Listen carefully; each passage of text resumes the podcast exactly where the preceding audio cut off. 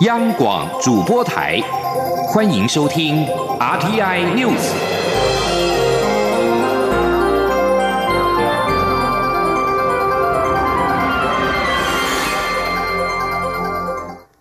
各位好，我是主播王玉伟，欢迎收听这节央广主播台提供给您的 RTI News。新闻首先带您关注。近日接连发生外送员机车事故，引起外界关注外送员劳动权益的问题。行政院长苏贞昌今天表示，过去政府时常忧缠未稽，或者怕被批评侵犯地方职权而不敢执行劳检。他要求未来劳动部对于这些大型连锁公司的各种劳动条件与关系要及早确定，不要让年轻人为了多赚几个钱而卖命。前天记者郑林的采访报道。外送平台外送员接连因交通事故送命，外界质疑劳动部拖了一年才重视相关问题，启动修法。行政院长苏贞昌十五号在立法院受访表示，这次劳动部迅速启动劳检，并确认外送员与公司的关系，就知道其实是可以做的。但过去政府部门常常纠缠未稽，怕被批评侵犯地方职权，或说企业自主营运而无作为。我从这件案例里面要求各部会以后。对于这种大型的连锁的、这种财力雄厚的公司雇佣这么多人，尤其是年轻人，应该劳动部要及时的，不必有产危机，应该要与各种劳动条件关系都要及早确定，并且要求业者不能去定定不合理。的这种要求工作方式，以至于年轻人为了多赚几个钱卖命。苏贞昌要求各部会合作，劳动部对于公司的劳动条件、劳动作为等要启动劳检，尤其对这种大型连锁公司，虽然是新创事业，也要及早作为。同时，交通部和警察机关对于频繁违规企业的员工，除了对违规者刻以责任，公司平时有无尽到要求员工遵守相关法令的责任，也要列为检查项目。苏贞昌也呼吁，任何人在马路上都要遵守交通规则，就算再弱势，都不能违反交通规则，因为不但自己危险，也会伤害其他用路人。央广记者郑玲采访报道。另外，民进党立委黄国书今天举行记者会，呼吁劳动部辅导外送员成立工会，以及将营业机车附加险纳入食物外送作业安全指引当中，强制外送平台替外送员加保。出席记者会的劳动部劳动关系司科长许根奎表示，劳动部已经认定平台业者与外送员是雇佣关系，因此外送员受劳动法令的保障。若是外送员有成立工会的需求，劳动部也会协助。而就在劳动部十四号认定美食外送平台 Foodpanda 以及 Uber Eats 与外送员之间为雇佣关系之后，Foodpanda 高层今天正式回应表示，与外送员皆为承揽关系。不过，台北市劳动局劳检处今天表示，业者如果明天傍晚五点之前未提供出勤记录、劳工名卡及工资清册，最高可罚新台币一百七十五万元。商业研究院今天指出，对于外送员当然一定要有保障，但是劳动部认定为雇佣关系，全面纳入劳保，恐怕让新创业者成本大增，也可能让新创业者打退堂鼓。今天记者杨文军的采访报道。两大美食外送平台 Food Panda 及 Uber Eats 在国庆连假期间接连发生外送员车祸死亡，唤起社会对外送员劳动权益的重视。劳动部十四号认定，业者对外送员具有一定程度的指挥监督，并且具有组织从属性，双方为雇佣关系，应该为外送员保劳保。对此，商业发展研究院经营模式创新研究所副所长李世珍指出，外送员应该。获得保障没错，但美食外送为新的制度，此举将对新创平台兴起有一定程度影响。若反应过度，恐让新创业者打退堂鼓。他说：“那当然，这中间来说的话，这是一个过渡的过程嘛。那政府是不是在这个部分会啊太过于太过于反应过度？在那个整个方式上面要去平衡一下，比如说要不要问一下经济部的意见，然后呢，呃，去了解一下，是说在整个过程当中有没有什么其他。”办法可以去解决，而不是说只有可能只有在一个一定的立场上面，他其实很快的就会把这样子的一种新创新的一些做法，会会让他呃，就是打打打退堂鼓啦。李世珍强调，当新创产业发展跟劳工政策产生冲突时，政府应该搜集更多意见再来应应，会比较好一点。他建议，其实过去各界就曾听过零工经济、斜杠青年，例如派报员、导游、领队、接案，这些人经常在正职工作外兼差。资方若是不愿意为其加保，劳工可以透过相关的工会投保，工会也可以出面与资方谈判，争取应该增加哪些保。障，但同时员工也需要负担额外的费用。中央广播电台记者杨文君台北采访报道。继续关注选战焦点，高雄市长国民党总统参选人韩国瑜今天上午召开市政会议，会后受访时宣布，他将从明天起请假，全心全力投入总统大选。韩国瑜表示，很多朋友劝他参选总统，不是要他放弃高雄，而是要把温暖与希望带到全台湾。韩国瑜明天从屏东出发，展开全国倾听之旅，将深入走访地方，倾听基层的声音。十九号则将在台南举办大型的造势晚会，全力冲刺选情，希望翻转落后的支持度。行政院长苏贞昌今天对此表示，韩国瑜才当市长没几天，就要请假三个月，违背对高雄市民的承诺，跑到其他县市说要救台湾，逻辑说得通吗？前天记者郑林的采访报道。行政院长苏贞昌十五号在立法院受访表示，韩国瑜才当市长没多久就要请假三个月，违背对高雄市民的承诺。才当市长没几天就要请假三个月，不用上班，不用批公文，不用到议会，违背了对高雄市民的承诺，却跑到其他县市说要救台湾。这逻辑说得通吗？你还要再上当吗？媒体问到芒果干近日成为各阵营选举讨论焦点，苏贞昌说：“面对中国一再无理打压台湾，内部还有人用犯法的行为跟他唱和，年轻世代又看到中国对香港年轻人非常残忍的手段。如果让跟中国唱和的政权再回来，对未来确实会有亡国感。所以，我们应该要更努力，尤其看到蔡总统虽然面对中国无理打压，但对主权坚守寸步不让，还能拼经济，还能提高各种福利津贴等等，我们就应该我们要守住台湾向前行。另外，外界关注蔡赖配是否已经成型，苏贞昌表示，蔡赖配的问题应该要尊重蔡总统，但他看来时间还早。央广记者郑玲采访报道。继续关注的是地方的重要建设。台北市都市设计审议委员会十四号再度审查大巨蛋防灾避难模拟，因为最差状况的情境二受限于电脑软体限制，会中讨论将易拥塞的节点退缩，以增加避难面积。部分市议员和委员提出异议，但是全案仍然修正通过。远雄企业表示会力拼在年底前复工。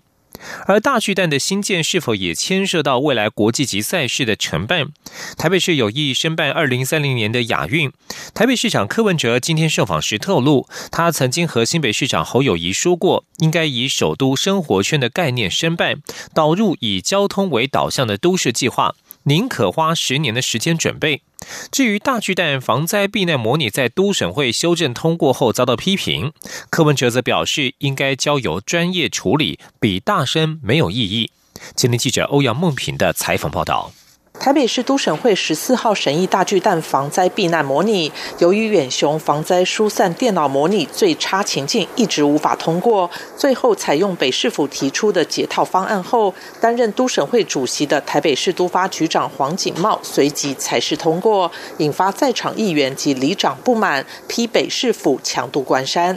台北市长柯文哲十五号上午受访时表示，这个软体不是台湾自己发明的，而是英国，应该由那些。些专业人士回答这种城市设定合不合理，大家以专业辩论，比大声没有意义。他并表示，如果要强度关山的话，就不会审七次。如果因为一两个人反对就不能做，台北市没有一个都更做得成，更不用做事了。至于大巨蛋复工是否要作为申办二零三零年亚运的筹码，柯文哲说，二零三零年还早得很，大巨蛋和亚运一点关系都没有。柯文哲并指出，他日前到即将举办奥运的东京访问，了解东京申办的规模与逻辑。他认为台北市当年办市大运，纯粹就是风风光光的办完，没有顾及城市规划，所以他曾和新北市长侯友谊说，如果要申办亚运，应该以双北首都生活圈的概念申办。他说：“那所以，所以当时我跟侯友谊讲过，说如果我们要去办亚运哦，不要说只有台北去申请，应该要首都生活圈的概念。那所以包括这种环状线啊，哈，那在上面架设那个 TOD 以交通为导向都市计划，所以，所以在交通公共运输上面的都市计划，那用这种逻辑再去申请亚运哦，我想。”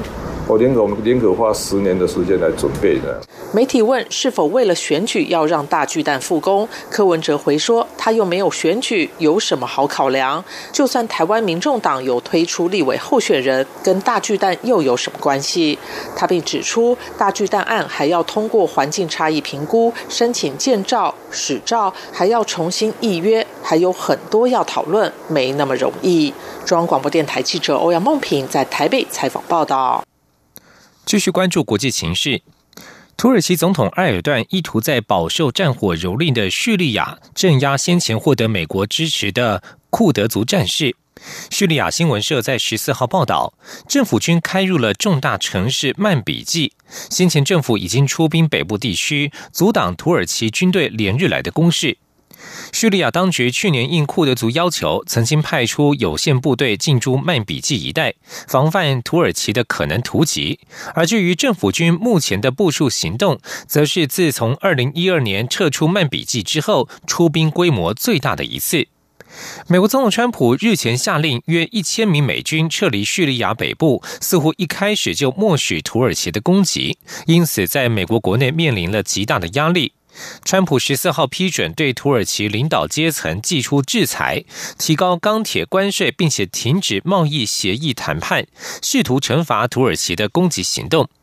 美国副总统彭斯表示，他很快会应川普的指示飞往土耳其，寻求调停，解决这一场危机。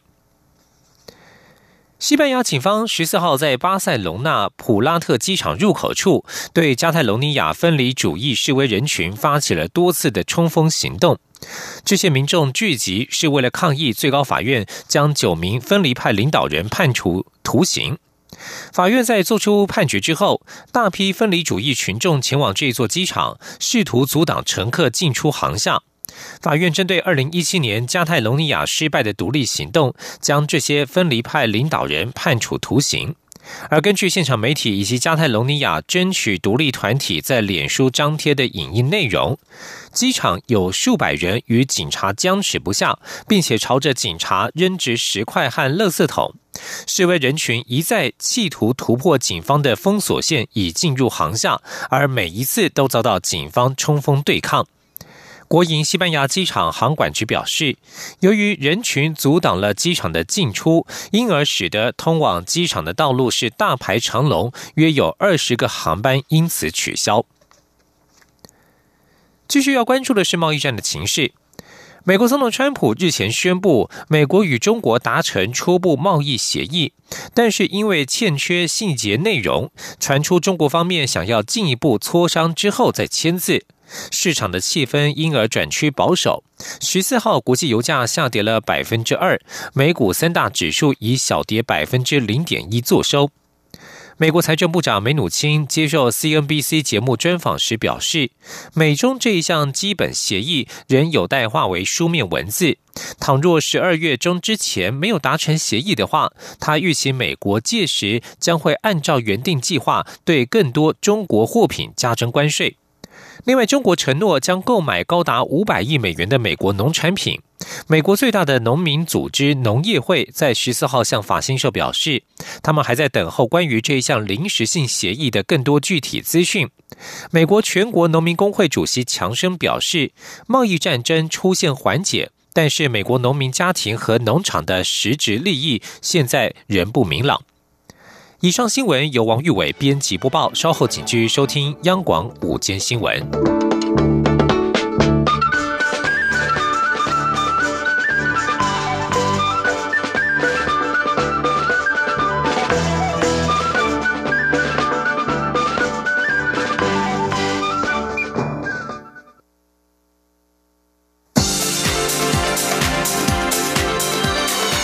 这里是中央广播电台。台湾之音，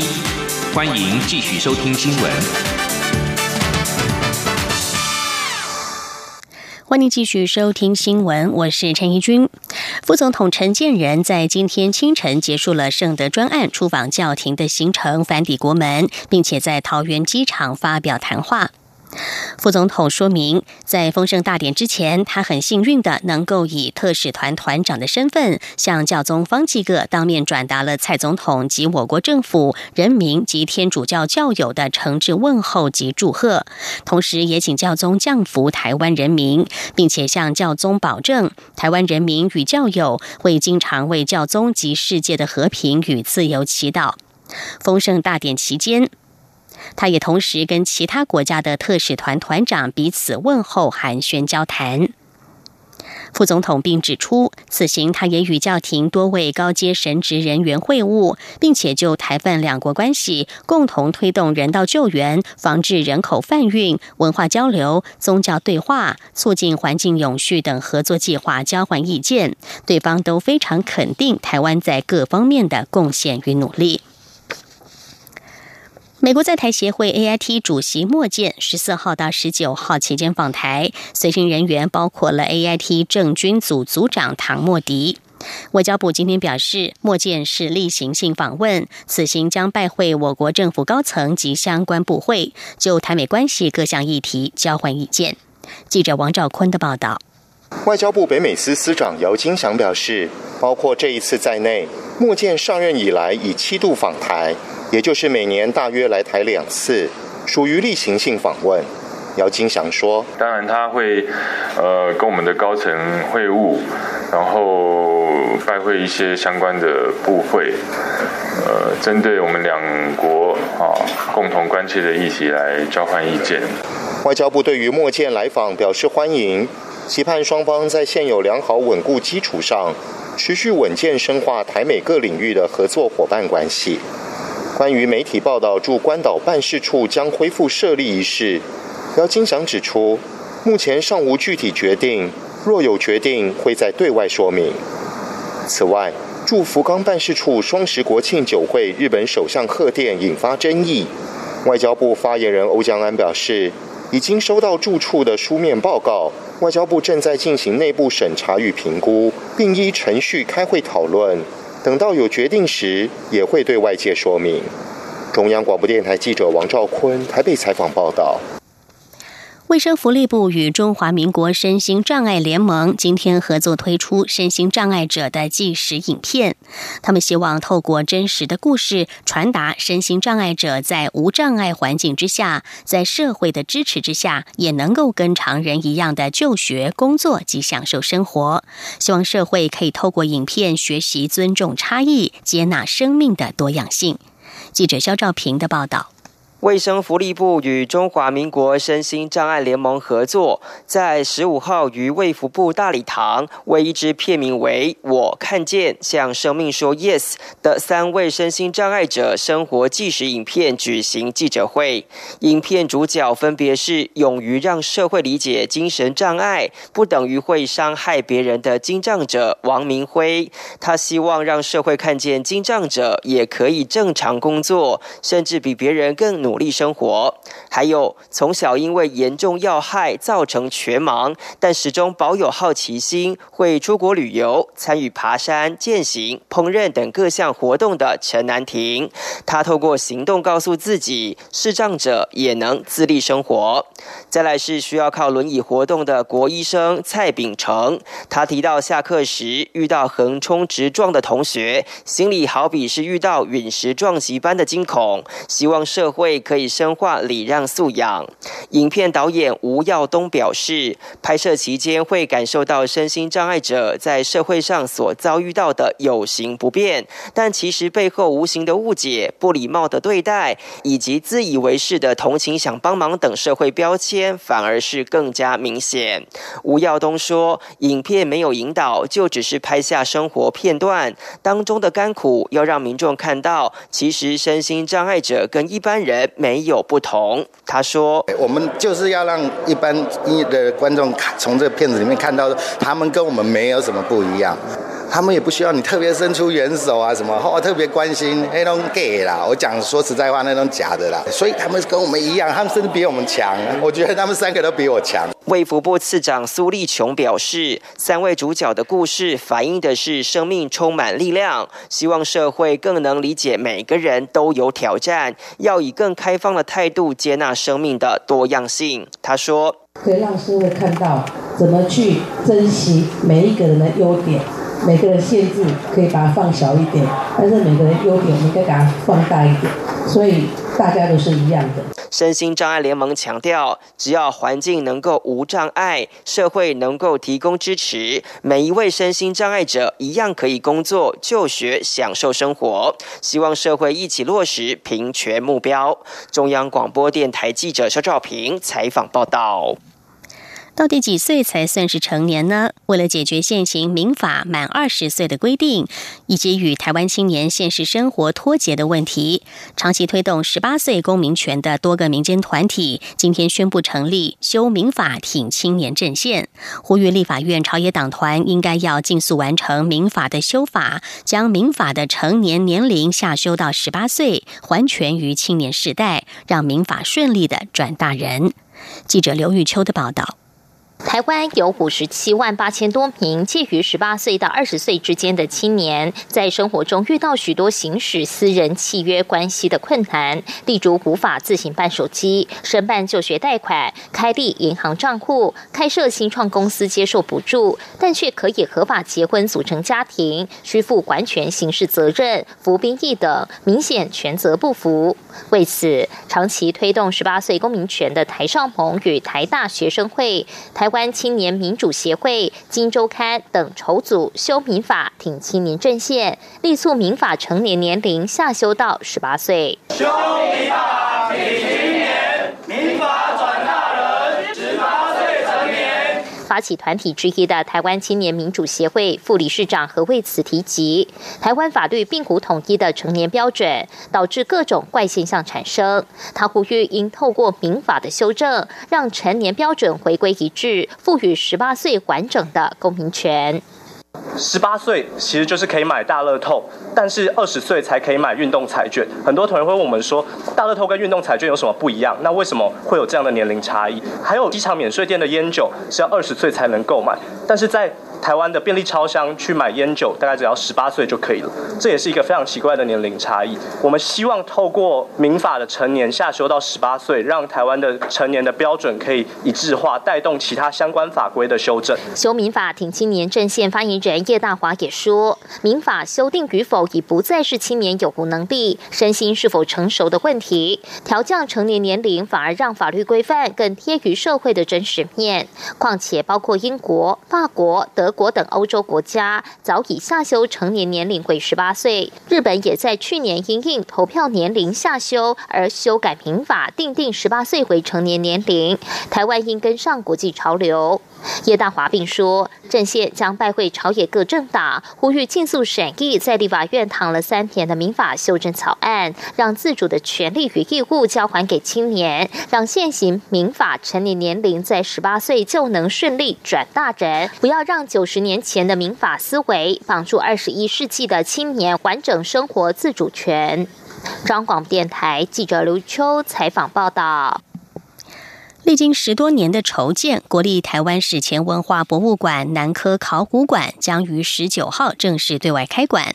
南科考古馆十四号抢先开箱四件珍贵的文物，其中大本坑文化南关里东遗址出土的碳化稻米，距离今天有五千到四千三百年前，推测为台湾目前出土年代最早的人工栽培稻米，也显示台湾史前居民在五千年前就已经懂得人工。栽培稻米，开始耕作生活。记者江昭伦的报道。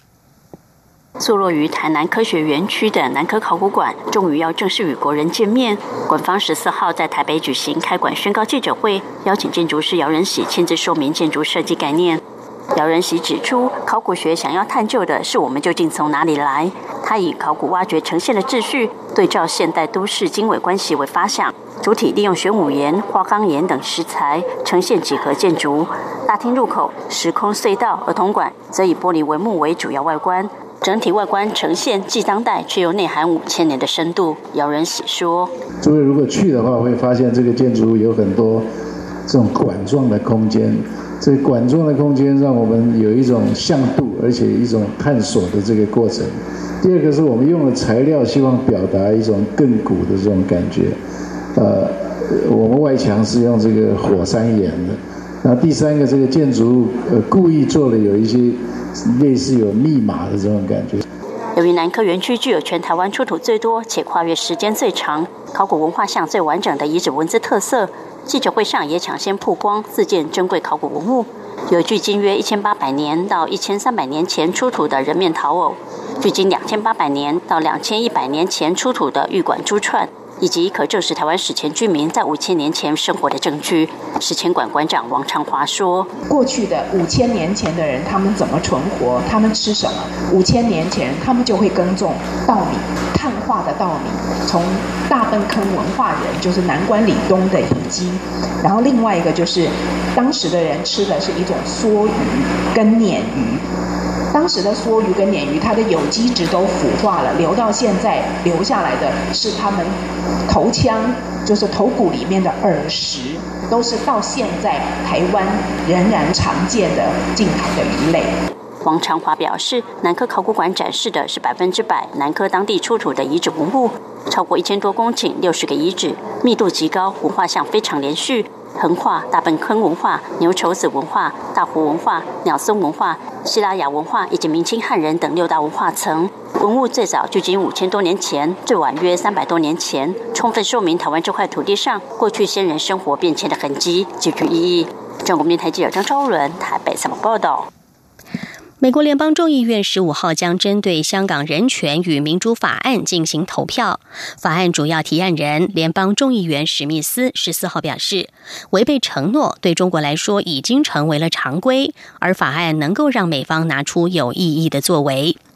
香港反送中运动延烧数月，由于香港警方对示威者屡次进行强力镇压，事件受到了美国国会跨党派议员的高度关注，加快香港人权与民主法案的立法进程。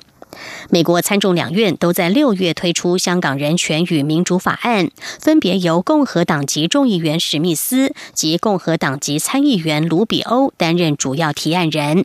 两院外交委员会上个月二十五号相继无异议通过各自法案的版本。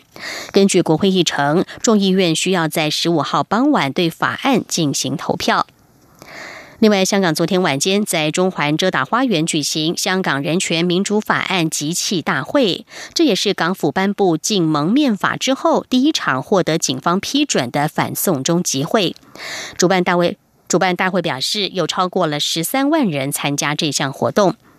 在大会现场附近的港铁中环站及金钟站，昨天晚间都有大批的蒙面防暴警察戒备，并且拦查市民，要求拿掉口罩。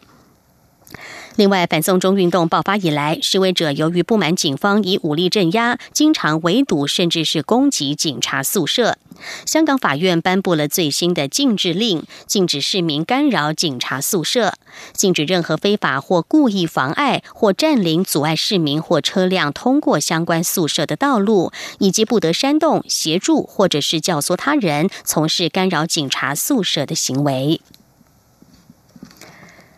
英语世界声誉最高的国际文学大奖曼布克国际奖十五号公布了二零一九年的得奖名单，罕见的出现了两位得主，分别是加拿大作家玛格丽特·艾特伍以及英国作家伯纳德·埃瓦里斯托。今年七十九岁的艾特伍也成为史上年纪最大的获奖者，而埃瓦里斯托则是首位得奖的黑人女性。